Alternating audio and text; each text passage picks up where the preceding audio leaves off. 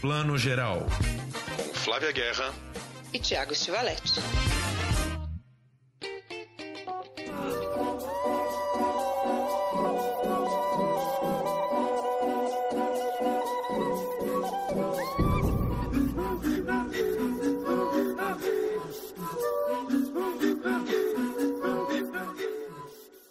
Bom dia, boa tarde, boa noite, você que está ouvindo Plano Geral, seu podcast de cinema e séries. E para falar de séries, hoje a gente vai discutir duas séries que estão bombando aí. E a gente vai dividir o episódio em dois. Primeira etapa, aqui, primeira metade, a gente vai falar de The White Lotus, que tá, nossa, bombando, o pessoal só fala nisso. E outra também, The Nine, Nine Perfect Strangers, ou Nove Desconhecidos, série com a Nicole Kidman, que também todo mundo está assistindo loucamente. Na segunda metade, Chico Dias, grande ator brasileiro de TV, de cinema, de teatro, estreando Homem-Onça nos cinemas. Antes, eu chamo aqui Thiago Stivaletti. Bom dia, boa tarde, boa noite. Bom dia, boa tarde, boa noite, Flavinha. Me recuperando de uma gripe aqui essa semana, gripe comum, graças a Deus, não é Covid mas a voz está um pouquinho capenguinha, assim, de leve. Talvez ela oscile aqui ao longo da gravação, mas a gente dá um jeito. Não percam mesmo a entrevista com Chico Dias, que está muito maravilhosa. Que pessoa incrível lançando esse filme Homem Onça. Descobrimos que Chico, Chico Dias tem o que, uns 80 filmes já na filmografia dele, está gravando mais mais sete ou oito, ele contou tudo pra gente, tá muito legal, né? É verdade. O Chico é incrível, né? Então, pra gente conversar com ele é um grande prazer. E pelo tanto de filme que ele tem aí já filmado, que já já estreia, ele vai voltar aqui mais umas dez vezes só esse ano, né, Tiago? Exatamente. Bom, vamos começar a falar de séries aqui. A gente prometeu já semana passada que ia falar de White Lotus, claro, né? Tá todo mundo comentando, todo mundo que já tem sua assinatura HBO Max aí viu essa série maravilhosa, uma série em seis episódios, que se passa num resort no Havaí e a gente meio vai misturar o papo aqui, porque essa série se passa num resort e essa semana na Amazon estreou também a Nova Desconhecidos, como a Flávia falou, que não é bem um resort, né, Flavinha? É um, é um, é um spa transcendental, é um retiro espiritual muito maluco, né? A série está em aberta ainda, a gente está recebendo os episódios para saber aonde vai essa loucura, mas achei engraçado como a as duas séries giram em torno de personagens meio exóticos reunidos obrigatoriamente no lugar, né? Pois é, e, e acho que pegou muito fundo aí no, no, imaginário da gente, no mundo inteiro, né? Não só no Brasil, porque a gente tá nessa coisa confinado, pandemia, precisando assim de um refresco para os olhos, né, Tiago? Então, assim, você vê aquela praia maravilhosa do Havaí, no, do White Lotus, e aquela paisagem incrível do, do Desconhecidos seu, seu, seu subconsciente já vai para lá, né? Mesmo que seja a maior confusão, aprontando todas no verão, você quer estar naquele lugar. Eu até sonhei com a praia do White Lotus, eu vou te confessar. Não, é, o lugar é realmente lindo e sei lá, White Lotus é uma série que realmente pega porque Primeiro, é uma série que tem um certo toque de comédia num momento que a gente está super cansado em casa, né? Esse ano derrubado. E não é uma série totalmente dramática. Tem conflitos ali, mas também tem, tem muita comédia, tem umas situações inusitadas, tem umas surpresas absurdas, enfim, né? E, e engraçado, é uma série que para mim bateu muito nessa coisa da, da viagem, como a viagem é um momento onde você convive meio forçadamente até com a sua família, né? Você mora com a sua família lá na sua casa, mas quando você sai em viagem e tem que conviver realmente ali é, 16, 18 horas por dia, parece que alguma coisa abate. Bom, a pandemia também já ajudou a esse convívio forçado, né? Mas a série mostra muito como é difícil a convivência mesmo entre pessoas que se gostam num lugar paradisíaco. The goal is to disappear behind our masks as pleasant, interchangeable helpers. It's tropical kabuki. Aloha. A happy beer. We're on our honeymoon. You're such valued guests. Welcome to the White Lotus. Are they bigger? Nicole, they're fucking huge. I haven't seen them in a while. It's cancer. Swole balls. Do they biopsy your balls, Dad? Não, e eu acho que mais, a série ainda mostra, né, essa coisa da viagem, você tem que conviver forçosamente até com você mesmo, né? e se entender ali, né? E, em primeiro lugar. Então é, entra num outro, né, num outro ritmo, numa outra energia. E essa, e essa série, ela é muito, ela foi muito bem criada. O Mark White que, que criou, quando eu estava lendo matérias sobre isso, ele foi procurado pela HBO, aquela coisa assim, ó, oh, você tem uma ideia aí, tem uma ideia. Isso acontece, né? As emissoras, os streamings perguntam para os talentos aí, para a galera que escreve, se ele tem algum projeto. E ele tinha esse projeto, Tiago, levou menos de um ano. Ele, ele foi consultado no meio do ano passado, acho que meio para o segundo semestre. Eles já começaram a filmar e ela está estreando agora. Né? Foi uma produção super rápida, porque ela é bem escrita, toda num lugar só. Né? Então, por questões de produção aí na pandemia, deu para filmar, funcionou, eles ficaram nesse microcosmos ali super protegido.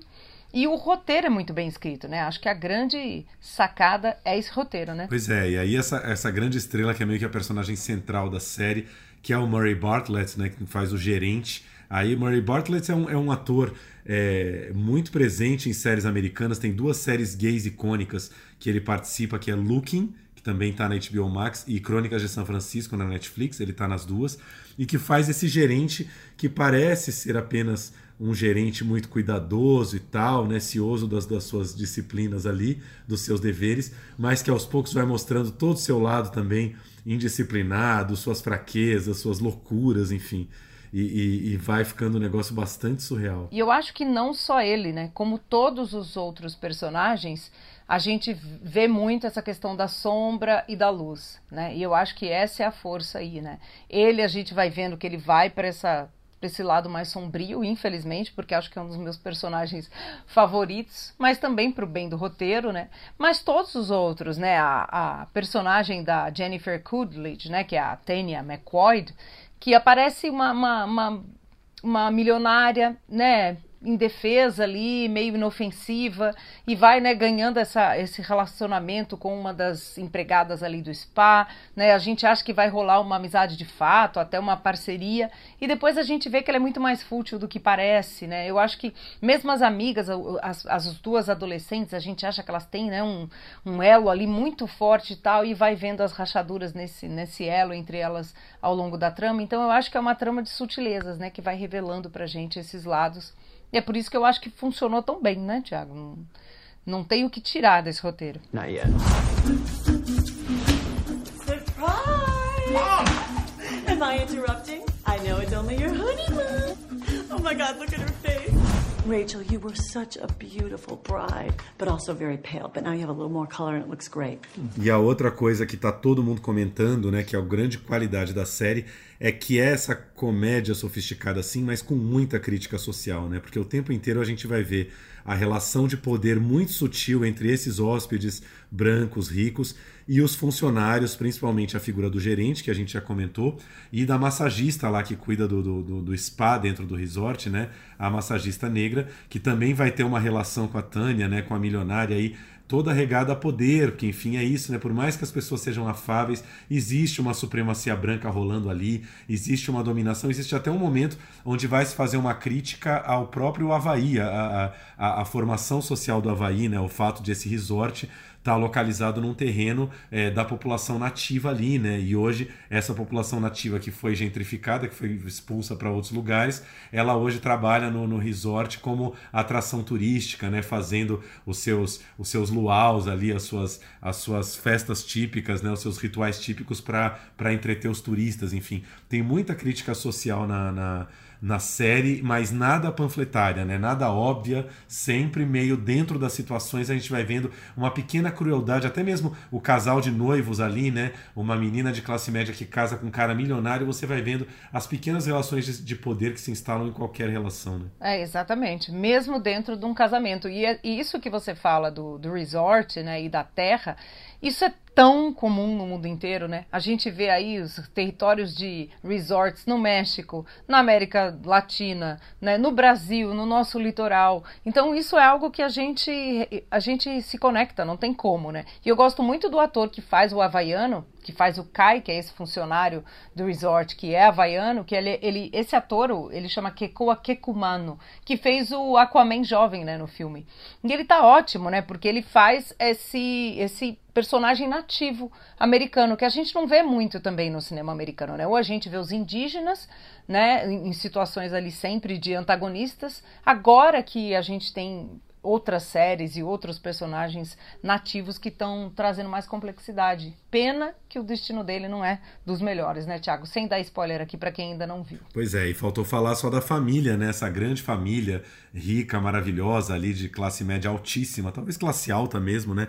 Que é a família liderada aí pela, pelo Steve Zahn, né, o ator Steve Zahn, que é um ator de Planeta dos Macacos, um rosto super conhecido também. Você bate o olho nele na série, você lembra quem é casado com a personagem da Connie Britton, também outra figura fácil de várias séries, né, a começar por American Horror Story. Ela é que é uma grande executiva, né, muito mais rica, né, ganha muito mais dinheiro que ele. E tem esses dois filhos, né? A menina que leva uma amiga da viagem a tiracolo, mas também tem uma relação de poder muito estranha entre essa menina da família branca e a, e a, e a amiga dela. E o menino, que também é um personagem interessantíssimo, que começa absolutamente viciado no seu iPhone, não consegue largar seu celular. E é, o celular dele se perde e ele vai acabar descobrindo novos rumos na vida graças à perda do celular. Acho que todos nós estávamos precisando dessa perda do celular no Havaí, assim, esse menino realiza isso pra gente. Né? É, ele é o único personagem que de fato é, se conecta ali de fato, né? Dos que são hóspedes, né? Que tem uma curva ali de conexão, né? E, e, e, parece meio óbvio, mas é bacana o jeito que o personagem dele é desenhado, né? Que é aquele que você não dá nada mesmo no começo. E ele tem uma curva, né? Das mais interessantes. O, esse ator, aliás, eu fui procurar. Ele, ele chama Fred Hertinger e ele é o menino, o garoto lá da Mulher na Janela aquele filme que a gente falou há pouco tempo aqui com Amy Adams. Ele é o vizinho ali da Amy Adams de frente, então acho que a gente vai vê-lo em mais projetos, porque eu acho que ele arrasou nesse papel, principalmente no Mulher na Janela, não muito, mas nesse eu acho que ele é um dos grandes destaques e a gente sai apaixonado por ele, né? Pois é, e aí com esse sucesso todo, né, Flavinha, meio que já confirmou segunda temporada, né? Teremos segunda temporada de White Lotus, não sei muitos detalhes da, da, da sinopse, como é que vai ser, mas enfim, é, vamos ter segunda temporada aí, né? É, e como você já comentou, vamos ver como é que eles desenham, porque nós não vamos aqui de novo dar spoiler para quem não viu ainda, mas quem viu sabe é, como é que a gente resolve alguns personagens, principalmente um muito importante que não tá nessa segunda temporada, a gente sabe, porque quem viu o trailer, acho que já tá no trailer, nos primeiros três minutos de série vocês já vão ver, gente. Alguém morre nessa série. E esse é um grande mistério que a gente vai acompanhando. Né? E o único que a gente tem certeza que não morre é o que a gente mais odeia, que é o Shane Patton, que é esse, né, o, o, o marido rico desse casal aí que tá em lua de mel barra crise já. Então, como é que a gente resolve essa segunda temporada para ter a mesma força? É tarefa aí para os criadores, viu? Belinda! Belinda!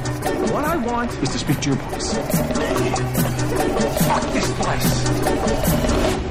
I don't think it's the most romantic hotel in Hawaii, do you? É isso. E só para deixar uma dica aqui lateral, na verdade, uma dica que a gente já deu muito tempo atrás, mas quem gosta desse clima do White Lotus, tem um personagem que é a da noiva, né, em Lua de Mel aí, que é a personagem da Alexandra Daddario, uma atriz que está tá muito em ascensão na, na, na, TV americana, em Hollywood no momento. A Alexandra Daddario faz parte da série Porque as Mulheres Matam, que tem um clima um pouco parecido desse humor ácido que tem em White Lotus, e, e ela também está fantástica nas duas séries, e Porque as Mulheres Matam é uma dica da Globoplay. Então fica aqui as duas dicas, né? Porque as mulheres matam na Globoplay, mas principalmente The White Lotus, né? Quem ainda não viu, que veja na HBO Max. Flavinha, pulando de é, resort para retiro espiritual, para spa transcendental. Nove desconhecidos que a gente ficou de falar aqui. Série com Nicole Kidman na Amazon, na verdade a série é da Hulu, né? Uma plataforma que não chegou aqui no Brasil, nem pretende, eu acho, chegar diretamente, está lançando as coisas pela Amazon. E Nicole Kidman reaparece mais uma vez em outra série que a gente está desvendando aí aos poucos, né? É, eu adoro a Nicole Kidman, gente. A, a, ainda que muita gente esteja criticando, a série está no meio, né? E ela tem, sim, umas. Por enquanto, né? A gente não sabe como é que fecham todas as tramas. Uma escorregada aqui, outra ali.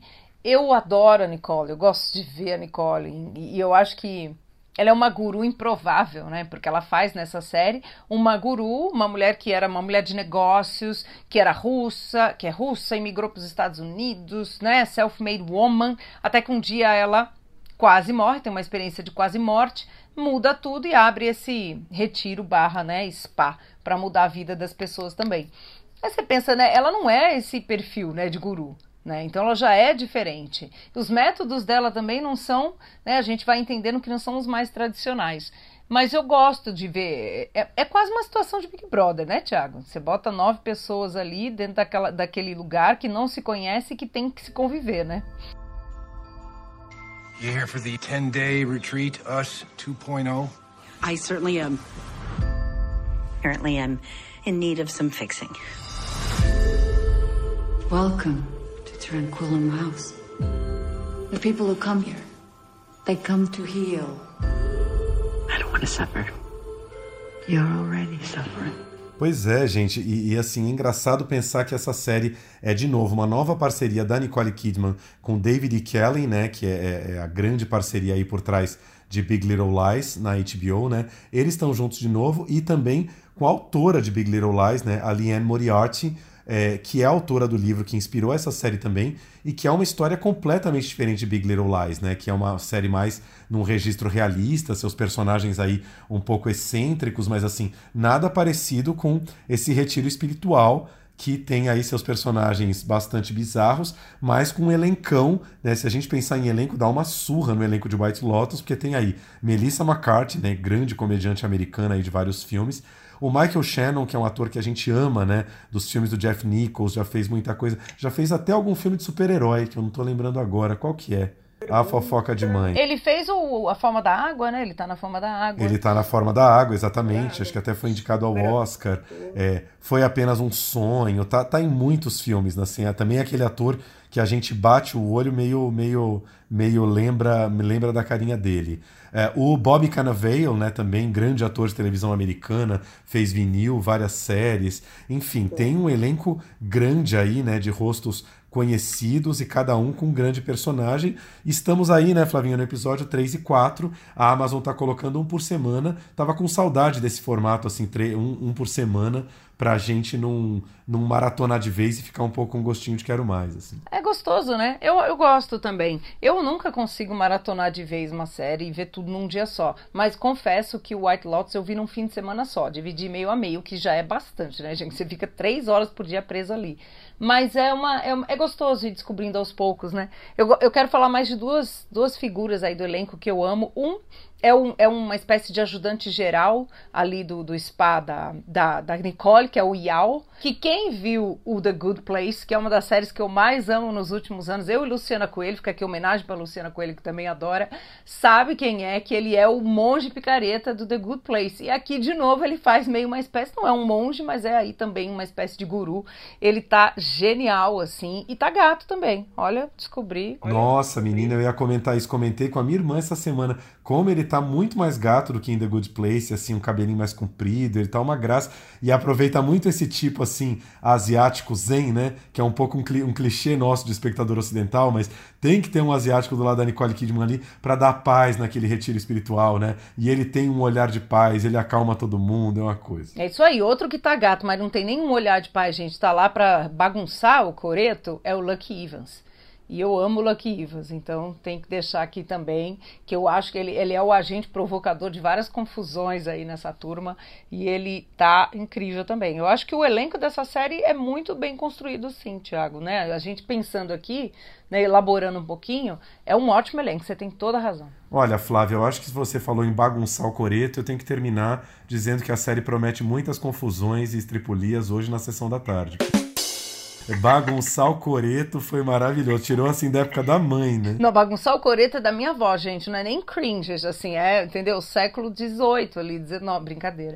Né? Mas eu adoro essa frase, é muito de vó, né? Não é nem de tia, gente, é vó. Bagunçou o coreto, viu? Enfim, estamos começando a série, mas assim, já deixo a minha aposta aqui, porque, cara, White Lotus entrou tanto nos nossos corações que eu acho difícil que a gente goste tanto assim de Nove Desconhecidos. Mas enfim, como é uma série de grandes personagens e que vai se desvendar pra gente aos poucos, eu acho que vale a pena e também é uma série que, que, que, que traz muita diversão pra gente, que a gente fica assim bem, bem conectado a querer saber para onde vai esse. É quase que um reality show, né? Ficar observando aquelas formiguinhas ali dentro daquele retiro e o que estão fazendo com elas, né? É isso. E, e aquela coisa que a gente gosta, não adianta essas naturezas humanas, né? As fraquezas, no caso, né? O luto, né? A, a outra que perdeu um talento, o outro que se contundiu, a outra que é uma musa estonteante do Instagram e se acha feia, apesar de tudo, né? Então, assim, esses pequenos grandes dramas humanos e todos ali, né, colidindo e, e se entendendo também. Então,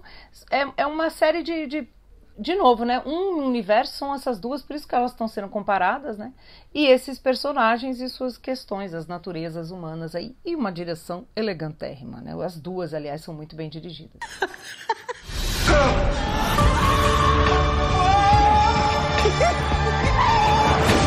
There's nothing to fear. Because this.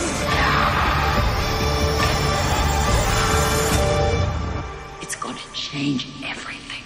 Exatamente. Fica então a nossa segunda dica do dia aqui: Nove Desconhecidos na Amazon Prime Video. Já tem quatro episódios disponíveis lá para assistir. Toda sexta-feira, um novo episódio.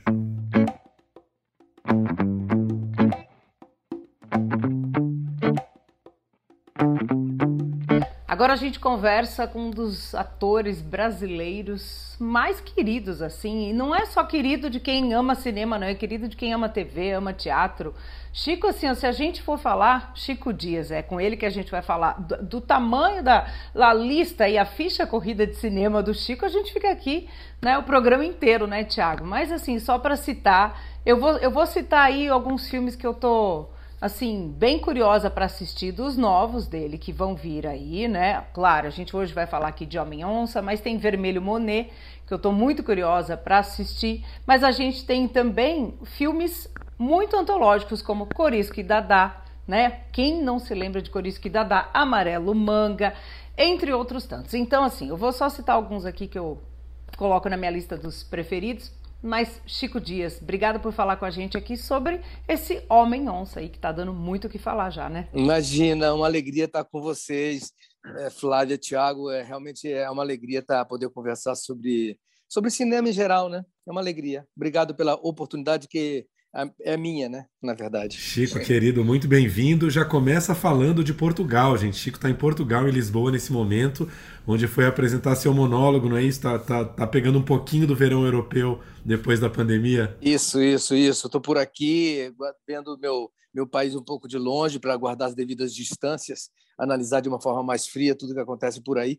Mas já já estou de volta porque algumas responsabilidades me exigem, exigem a minha presença. Então, é com alegria estar aqui, mas também com, com alegria chegarei no Brasil terça-feira, quarta-feira. Ô Chico, não sei se você já fez essa conta, eu estava dando uma olhada aqui e resolvi dar uma contada. Você estreou no cinema em 82, ou seja, faz 40 anos de cinema no que vem.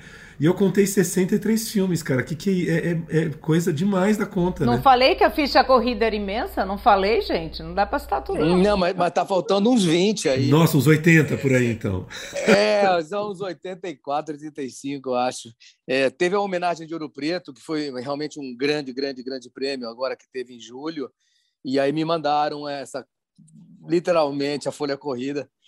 É, então eu tive acesso a um número mais próximo, mais exato. Porque o Chico também filmou muito no cinema latino, né? E às vezes a gente não conta aqui no Brasil cinema latino-americano, porque Chico também transita, né? Tem os filmes internacionais, né? E, e os latinos e os americanos, teve coisa francesa também. É, nada de grande qualidade, eu confesso, mas. Ah, é, mas é isso, é uma vida muito assombrosa. Eu até hoje não sei explicar direito o que aconteceu, que vento foi esse é, devo muito a, a, a, um certo assombro que eu ouvi a vida, um certo desespero de tentar entendê-la, né? entender o significado de estar é, nessa sobre essa terra, é, representando semelhantes. Então, eu acho que eu me coloquei disponível para isso e, e, resultou. Agora, eu não consigo explicar muito direito, não, Tiago, nem Flávia. É, é um susto.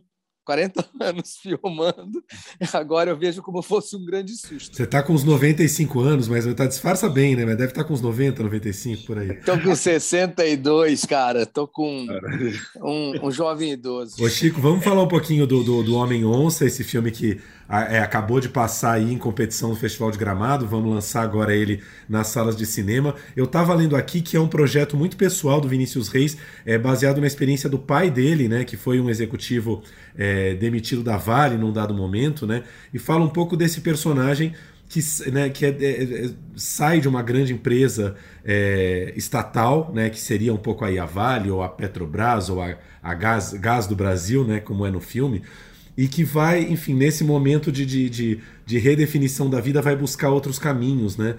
Como, como é que foi é, é, pensar esse personagem com o Vinícius? Como é que foi a tua conversa com ele para para entender a, esse personagem? Pois, é uma bela pergunta. É, eu fiz o Sem Espenha com o Vinícius e num dos últimos dias de filmagem, lá na Tijuca, é, junto uma cena que inclusive estava o Aldir Blanc, era uma entrevista que eu fazia com o Aldir, entre a ficção e o documentário. Na, na, na refeição, o Vinícius já, já me, me colocou que estava com ideias novas para falar sobre umas questões com o pai dele já tinha meio que rascunhado as primeiras linhas. Eu, claro, é, o Vinícius é um amigo de longa data, é uma pessoa que me parece muito capaz de observar o cotidiano do homem médio brasileiro. Ele, ele é muito atento à poesia das pequenas coisas. Então, filmar com ele é sempre muito muito interessante. Fora que ele foi ator também, ele fez uma escola, ele foi assistente da Maria Clara Machado. É uma pessoa muito interessada, muito interessada é, não só no que conta, nem como conta. É, ele presta muita atenção em como contar as coisas. É, então, ele me passou. Isso foi há 10, 12 anos atrás, é, quando nós começamos a trocar impressões sobre o filme. E, claro, 20, 30 tratamentos, fomos conversando, dialogando é, e, e nos aproximando. Eu sempre me achei muito privilegiado de poder viver algo próximo ao que seria uma homenagem ao pai dele. E, claro, ele, ao tirar o pai dele é, dessa empresa, ou dessa cartola, ou desse filme, ele tira várias questões fundamentais, já em 97, a época a qual ele se refere, mas também nós estamos vivendo exatamente, não só essa questão das privatizações, mas muitas outras que nosso Brasilzinho criativo nos oferece hoje em dia, né? com tantas é, necessidades de perspectivas e pontos de fuga, literalmente. Então, um, é, e assim, amadurecemos, perdemos alguns editais. É, ele sempre pensou nos dois tempos, né, porque era próximo do que ele viveu com o pai dele. E fomos amadurecendo até que em 2017 nós ganhamos o prêmio, é, dez anos depois. É, das primeiras conversas, ou até mais, viu? O Vinícius pode dizer isso com mais exatidão. E aí nos aproximamos da, da, da, da realização e aí fomos aos detalhes, né? A, a, mas assim o, o universo, a, a, tessitura dramática, é, o espírito, é, é, o que aconteceu, né? Isso nós já vimos trabalhando e claro, é importante dizer, o Vinícius foi se fundamentando em pesquisas é, com cientistas sociais, pessoas eh, que estavam em torno dessa questão, é, foi fundamentando o roteiro dele, ou seja, um roteiro muito bem fundamentado, não só uma homenagem ao pai, algo que poderia parecer romântico, mas ele, ele realmente se fundamentou para contar essa história. A Companhia Gás do Brasil é a companhia líder na produção de gás aqui no país. Somos uma empresa competitiva, sim, estatal, brasileira, da qual muito nos orgulhamos de fazer parte. A GB é a nossa empresa.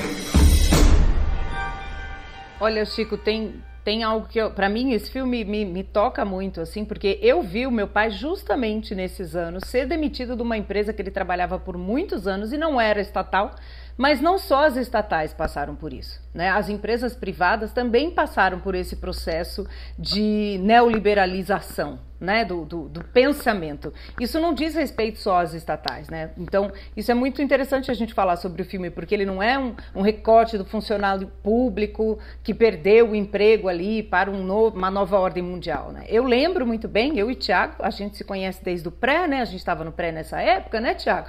E a gente, a gente viveu essa fase de que venderam esse pacote neoliberal para gente como a panaceia para todos os problemas econômicos do Brasil, do mundo. o neoliberalismo foi vendido para a gente como não, ele não foi discutido, ele foi imposto, né? Podia vir aí ser mais debatido pela sociedade, mas eu me lembro que ele foi apenas colocado, né? Era aí uma, era dado. E eu lembro do meu pai e os amigos do meu pai, essa geração. E eu lembro até de homens da idade dele que se mataram quando perderam o emprego. Então, assim, é, esse peso, tanto do global quanto do pessoal, acho que a gente deixou muito de debater, né? Então eu gosto muito dessa, dessa, desse paralelo, como você falou, né? Pessoal da vida do Vinícius, que eu entendo muito, assim, eu vi isso acontecendo na minha casa, e ao mesmo tempo esse global, né? Porque tá aí, né? Reverberando até hoje, né? À toa que o filme está sendo super comentado, né, Chico? O filme está é, oferecendo um debate muito, muito, muito, muito interessante. Eu estou muito, muito feliz com as palavras e as análises que eu tenho lido e tenho, as palavras que eu tenho escutado sobre o filme, no sentido que a gente está se tornando uma ferramenta de reflexão efetivamente. E foi uma coisa que eu sempre desejei com o meu ofício ou com os filmes que eu faço, poder é, propiciar uma, uma reflexão mais interessante. E esse filme, como você bem colocou, é, Flávia, é, é de uma impressionantemente como é de uma fácil identificação. Todas as pessoas localizam rapidamente um parente que passou pelo mesmo processo. É muito rápido, é espantosamente como é rápida a identificação de vários setores da sociedade brasileira, de vários lugares do Brasil, em que as pessoas rapidamente localizam um parente em que aconteceu a mesma coisa. Claro que em distintos graus, é, que a patologia ou que a, o, o, impacto do, do, do, desemprego ou da inadequação perante a sociedade que esse processo provocou, né? Então, é, eu, tô, eu tenho escutado palavras muito lindas, críticas muito lindas, é, pessoas, é, pessoas normais, muito identificadas e muito emocionadas com o universo proposto. E como você bem colocou, não houve um debate, foi uma novo, um novo cenário imposto na qual você está com um figurino, o cenário muda, a peça muda, e você continua com uma postura. Ué, aonde estou, a quem pertenço. Tem muito a ver com aquele e agora José Drummond, né, que é uma poesia síntese para uma situação como essa. É, tudo mudou, tudo acabou e, e agora, né? Então, eu acho que é um filme que veio muito bem a calhar. E como eu falei, é, ele fala numa questão de um homem individual, numa saga de uma história de um pai e da privatização do neoliberal, mas aí traz também a questão da família, a questão do afeto familiar, da significação do trabalho, traz uma questão ecológica, traz uma questão de ambiente. Ele puxou um fio e vieram muitos fios que discutem o tempo que nós estamos vivendo. Então, ele está ganhando um, um espaço muito interessante, o, o Homem-Onça. E, e, tem essa segunda fase do filme, né, Chico, onde o personagem ele vai é, para uma. Pro, ele encontra um caminho na vida que tem muito a ver com a natureza, como você falou, com o ambiente, né? Claro que ele tem ali a, é, o privilégio de poder ter aquela casa bonita, tá num lugar maravilhoso, mas assim, de alguma maneira isso parece uma solução é, para todo mundo, que todo mundo deveria buscar a coisa da natureza, da simplicidade, da gente tentar enxergar. Uh, coisas muito simples que vão se perdendo nessa nossa, nessa nossa loucura do, do neoliberalismo, da economia, da economia do desemprego, da, da, da luta de cada dia, enfim.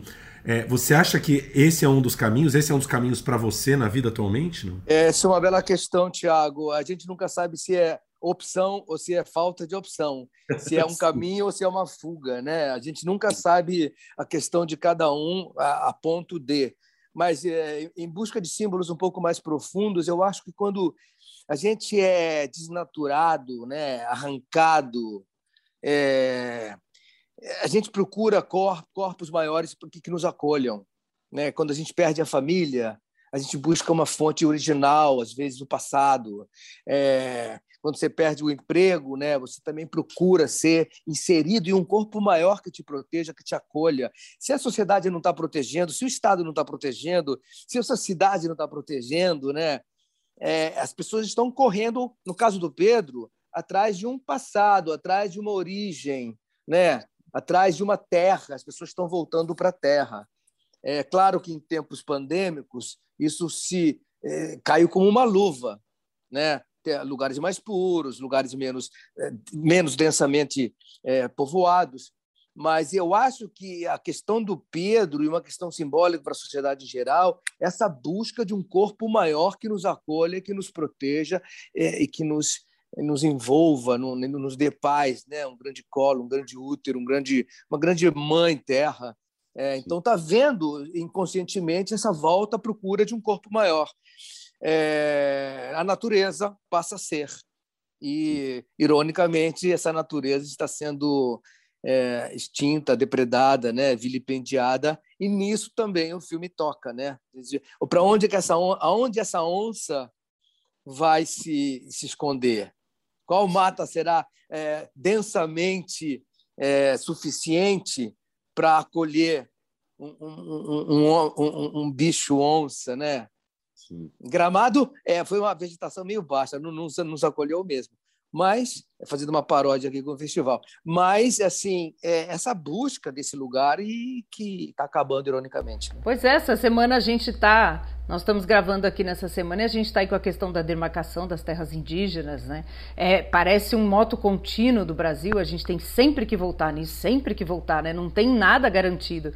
E, e a gente vê discussões assim absurdas sobre não deixa um tiquinho ali de terra, né? Para onça, para o mato, e assim é uma, são umas coisas o que eu gosto muito, trazendo aqui para o filme, é como você, o seu personagem, vai sofrendo esse processo de dilapidação, né? De, ele vai tentando se manter íntegro e ele vai se dilapidando, né? Aquela cena para mim do café, cadê meu pé de café?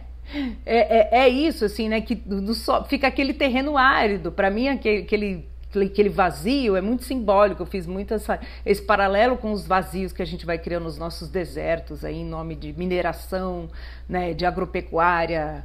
É, e, e, é tudo tão óbvio, tão né? Óbvio, como diz a letra óbvio. do Caetano, né?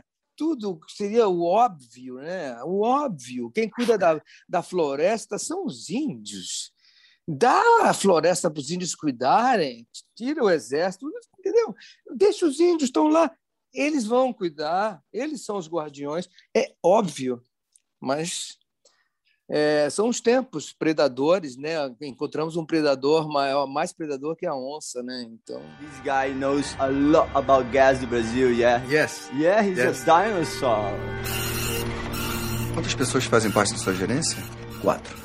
Você conseguiria manter a produtividade com uma equipe menor? Não, não, não, de jeito nenhum, claro que não. Daqui a pouco é a gente, hein? A gente o quê? Tá chegando a hora, né, Pedro? Não, aposentar pra mim é suicídio, cara. Ainda tem cinco anos, Dantas. Tarsila, realmente preciso saber o que tá acontecendo. Vai haver redução na minha equipe? Tá tudo certo. Você me garante que tá tudo certo? Dou minha palavra. O, Chico, estamos falando aqui de demarcação de terras indígenas, de neoliberalismo e tudo isso. Queria te perguntar frontalmente, assim, como é que está o seu, o seu medo Brasil e a sua esperança Brasil para o ano que vem, assim, é, você está esperançoso? É, existe um medo de um golpe? Como é que está você, enquanto cidadão brasileiro, nesse momento, vendo esse horizonte totalmente nebuloso aí para o ano que vem? Eu tô, eu confesso, numa situação cômoda, né? Que eu estou em Portugal à distância respirando ares de um estado que cuida, uma saúde maravilhosa, as pessoas desconfinando. É, é, é, é realmente, eu sou um covarde. Eu sou um covarde. Aqui estou, em Lisboa. Mas, assim, é muito atento, muito ligado nas coisas. Estou esperançoso, mas eu sou um pessimista. É, é, antagônico, mas é exatamente isso. eu vejo com força o óbvio vindo à tona com a questão do Lula, da, da, da, postura do Lula, da possibilidade de, um, de uma nova é, crença na autoestima do brasileiro através de uma política é, do amor, do afeto, do acolhimento, do, do, do, né?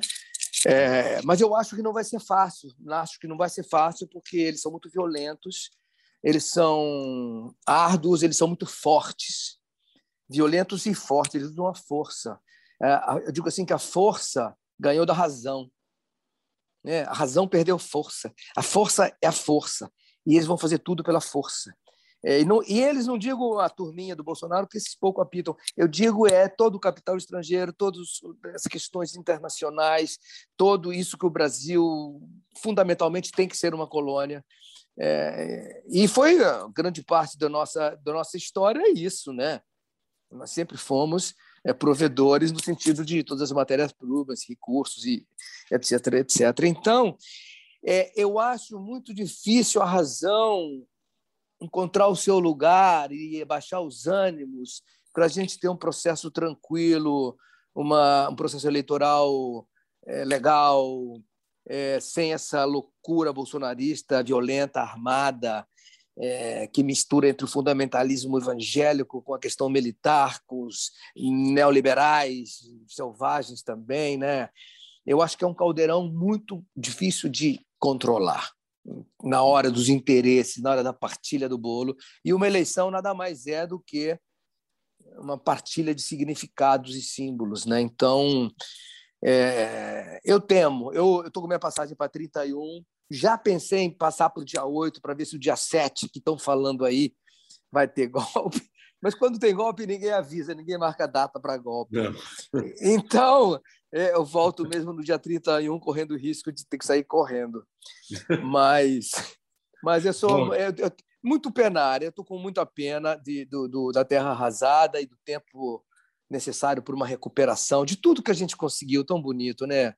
É, em, em, exemplos próximos, Ancine, toda a questão da estrutura cultural, toda a questão da, da, Bom, aí tem Petrobras, tem Embraer, tem Correios que vai embora agora, mas assim, vai levar muito tempo para a gente voltar a, a, ser assim o que éramos, né? É, a gente precisa. Eu brinco sempre, Chico, que eu falava que era o patrono do jornalismo. Hoje em dia eu ando achando que é o patrono do Brasil, que é Sísifo, né? Esse mito que leva a pedra para cima, acorda, a pedra rolou o barranco, aí leva a pedra, isso dá um cansaço. Alguém colocou no Twitter hoje que eu li que é, o Brasil é muito cansativo. E é, né? Eu acho que foi Léo Jaime, estava dando uma, uma discussão assim. E é isso, assim, a gente está falando de cinema, mas o filme tem muito a ver com esse espírito do Brasil atual, né? Que é a gente, né, tem que. E, e, e não ficou lá atrás, né? A gente está aqui discutindo isso, você acabou de falar dos Correios, né? As nossas, as nossas riquezas, né? Exatamente, tudo já foi, tudo já foi. Agora, eles são muito. Bom, é, é, fugindo um pouco do cinema ainda, é, eles são muito fortes cientificamente, tecnologicamente preparados, eles são vorazes, eles são maus, eles são têm tudo para estar na frente, é, entendeu? Então é difícil, é difícil. Nossa população está muito mal educada, é, mal educada não se não de mal educação, mas de pouco educada, pouca formação política, pouca autoestima, é, historicamente, ou seja, para a gente ter um argumento popular sólido, é, teria que ter uma discussão política cotidiana, diária, é, nos telejornais, na mídia. A mídia teria que ser sócia, não? os jornais teriam que ser sócios. E a gente está abandonado uma discussão política real, de conscientização, de constituição, de cidadão. Nós estamos sem isso desde sempre. Né? Então, criou-se um contingente bárbaro, facilmente manipulável, que precisa desesperadamente de comer, apenas comer. Então, é complicado, o negócio é complicado, muito complicado. Mas vamos, vamos voltar a falar de coisa boa aqui. Homem Onça, então, em cartaz nos cinemas. Para quem puder ver e quiser ver, já já também no streaming, ver esse nosso patrimônio Vou, vou, usar a palavra pesada aqui, patrimônio do cinema nacional, Chico Dias. Chico, para terminar, ah, diga. Podem privatizar esse patrimônio já já, viu? É verdade, vou trocar a palavra. Você tem razão, a palavra é perigosa, tem toda a razão. Não vou nem chamar de instituição nem de patrimônio, é um barco velejando, pronto. Ninguém, ah, ninguém... aí é poético, aí sou eu mesmo, é isso aí. Ninguém pode privatizar um barco à vela, então é isso, Chico Dias, o nosso barco à vela. É, grandes extensões a navegar. Exatamente. Queria que você terminasse terminasse falando um pouquinho do que teremos de Chico Dias no futuro, dos seus próximos filmes, e que você falasse um pouquinho, já que você deixou a gente curiosíssimo, dessa, dessa ideia de fazer Rei Lear no teatro, que, pô, para mim já, já me deu uma vontade imensa. Ah, que alegria. É, reitero que, repito, uma alegria poder falar com vocês. É, eu acho que 2020, 2021 e 2020, apesar de todas as dificuldades, foram anos muito, muito interessantes é, porque eu também não parei, eu, eu me mantive muito ativo. Fiz um documentário é, para finalizado, quero botar nos festivais aí, chamado Diário Dentro da Noite, hum. que é o meu confinamento misturado com o confinamento do personagem, da Lua Vem da Ásia. Então eu mesmo me filmei, fiz um material dos meus dois meses separados, já morando sozinho. É, então eu fiz um material muito interessante de um artista com seu personagem confinado lá fora Bolsonaro. Então, terminei, tem um produtinho lindo que eu tô, vou começar a mostrar por aí. É, eu tenho o lançamento também em breve do The American Guest, o hóspede americano, do Bruno Barreto, em que eu faço Rondon, um militar exemplar na política indigenista, um exemplar Ele criou o Serviço de Proteção ao Índio, que veio a ser FUNAI, ele era descendente de indígena. Tinha aquela frase famosa: se morrer for preciso, matar nunca, algo parecido. então, vem aí o Hóspede Americano, uma série pela HBO, é, que eu faço Rondon. Tem também fiz o Vermelho Monet com Alder Gomes, que é um filme do universo pictórico que eu faço com a Maria Fernanda Cândido, em que é um filme que eu tenho muito, muito, muita curiosidade e muito carinho, pois é...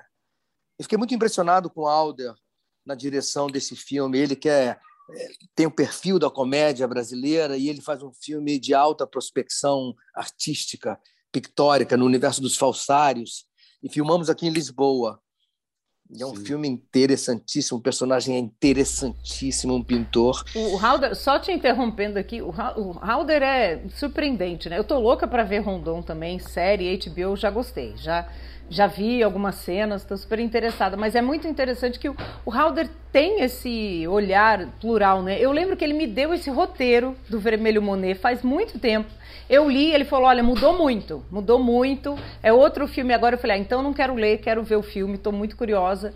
Foi quando vocês estavam começando a filmar. Então é muito bom a gente ver um artista brasileiro transitando né, em duas áreas diferentes, né, Chico? Muito legal. Muito não, legal. e depois assim, eu adoro pintura, eu pinto, mas assim, quando ele me falou, vamos lá, falei, vamos. Ele me ofereceu uma bibliografia e as experiências de, dele próprio o conhecimento que ele tem sobre a área da pintura uh, pelos tempos é uma coisa impressionante, entendeu? E eu, quando fiz o, o Hollywood 2 com ele, que eu fazia um pintor, o velho Góes lá, já era, ele já estava me sondando para o Vermelho Monet, ele me contou depois. Então, e o, o personagem é lindo, lindo, Johannes, falsário, e, e, muito denso, muito interessante, e eu estou curiosíssimo. É, é, outro filme. Tem um filme que eu fiz também no Chaco Paraguaio, de um diretor paraguaio chamado Yacaá, é, que vem com força. Foi convidado para Veneza no passado, mas não, não ficou pronto e está finalizando agora. E me parece que também é um, é um, é um, um argumento muito interessante entre os Nivaclé, que é uma tribo indígena que é diferente dos guaranis, outra língua, outro ramo, e que está lá entre os três M's, os missionários, os militares, os menonitas. E é uma menina indígena que tenta em um universo sul-americano de raiz. Esse é de raiz, também que já está pronto. Tem o Girassol Vermelho, do Éder Santos, filmado em Belo Horizonte, é, sobre três livros, do, uma adaptação sobre os três livros do Murilo Rubião, que é um filme também que está pronto praticamente pronto, está na finalização. O Tiago Vilas Boas foi de co-diretor com o Éder Santos, e é um filme que também vem com muita inquietação artística, muita inquietação, é muito misturado com as artes plásticas, assim, a saga do Romeu, um Romeu em busca de um entendimento, e que é um filme também que eu acho que vem com fichas fortes aí para para atiçar o mercado e a curiosidade. E, claro, é, é, para responder a tua pergunta, Tiago, estou aqui agora formatando a participação é, num, num projeto que versa sobre envelhecimento, lucidez e loucura, é o que se vive, que é um Rei Lear é, numa, num recorte no recorte português de João Garcia Miguel, e que é proprietário do Teatro Ibérico, aqui um teatro lindo que tem aqui em Lisboa, que é uma igreja desativada, e ele fez o teatro dele dentro. Então ele me não sei bem por quê, não sei se é pela velhice, pelo, pela lucidez ou pela loucura que ele me chamou, mas eu me senti muito honrado de poder ter esse abismo a, a, tentar, a tentar percorrer, né? Sim. Porque o Rei Lear é, não é fácil e é uma discussão muito interessante para mim nessa idade. Uhum. É claro que eu não tenho os 85 que o Lear deve ter, mas é, teatro permite é, a questão é. da aproximação. E estou querendo muito discutir, ter essas palavras bem colocadas e bem emitidas, né? bem controladas. Então, o Rei Lear é, é, o formato mais próximo agora em janeiro e fevereiro. E tem outras coisas que eu não estou lembrando. Eu, eu, eu contei 63 filmes, ele falou que tem mais uns 20, já dá 80, ele falou mais 15 aqui, está chegando a 100, basicamente. Não, não, eu tô, os 15 estão nesses 80. E ainda dou mais uma dica: quem quiser matar a saudade de Chico Dias como cafetão de Copacabana, Paraíso Tropical passando no canal Viva todo dia, às três da tarde. Ele, Camila Pitanga, Bebel, fazendo uma dupla assim maravilhosa. É um prazer ver vocês toda tarde. Assim. Claro. Belos tempos, belos tempos. Eu daqui não consigo pegar, senão eu, eu remember, remembraria, relembraria esses momentos também. Mas olha só, só para terminar, Homem-Onça, é, por favor, eu convido todos vocês, por favor, vocês convidem todo mundo, convida para o convidado convidar, convida, convida, convida, convida, porque é um filme que, que, que realmente é muito importante. Lula já mandou avisar, o Boulos viu, a Jandira Fegali viu. Haddad mandou avisar. Todo Haddad mandou, mandou avisar, tá todo mundo mandando avisar, que é um filme importante para a gente olhar para trás, para poder saber o que está acontecendo, para a gente poder olhar para frente. É, é, lindo ver essa ferramenta funcionando assim, né? Um retrovisor que vira, que vira farol. É, é um retrovisor que vira um farol, assim, naquela luz, assim, de um bom caminho. E o nosso cinema, né, Chico, fazendo isso? Porque é isso, como você fala, a gente carece tanto, todos nós aqui estamos nos colocando, de educação mesmo, de discussão desse tema. Se o cinema tá aí para contar boa história e trazer isso, cara, bom para nós, né? É o nosso cinema também. É, axé, axé. E, ajuda, e ajudando na propaganda aqui no elenco, Silvia Buarque, Bianca Bainton, sempre maravilhosa, é, Emílio, Emílio de Mello, muita é... gente bacana, o filme tá Tom Carabaquian, tá todo mundo incrível no filme. Querido, muito Alegria. obrigado pelo papo. Boa viagem aí de Lisboa a Porto e, e volte, volte para evitar o golpe junto com a gente aqui. Tá bom, queridos. Obrigado por tudo. E aí, estejam bem e alegria estar com vocês. E vai voltar também para falar dos próximos 25 filmes. Vai voltar umas 25 vezes. É, fiquem bem, se cuidem, tá? Muito afeto muito e muito amor. Beijo, querido. Um beijo. O Plano Geral vai ficando por aqui. Fiquem todos aí com uma grande semana, com muitos filmes e muitas séries. Com Homem-Onça. Com Homem-Onça.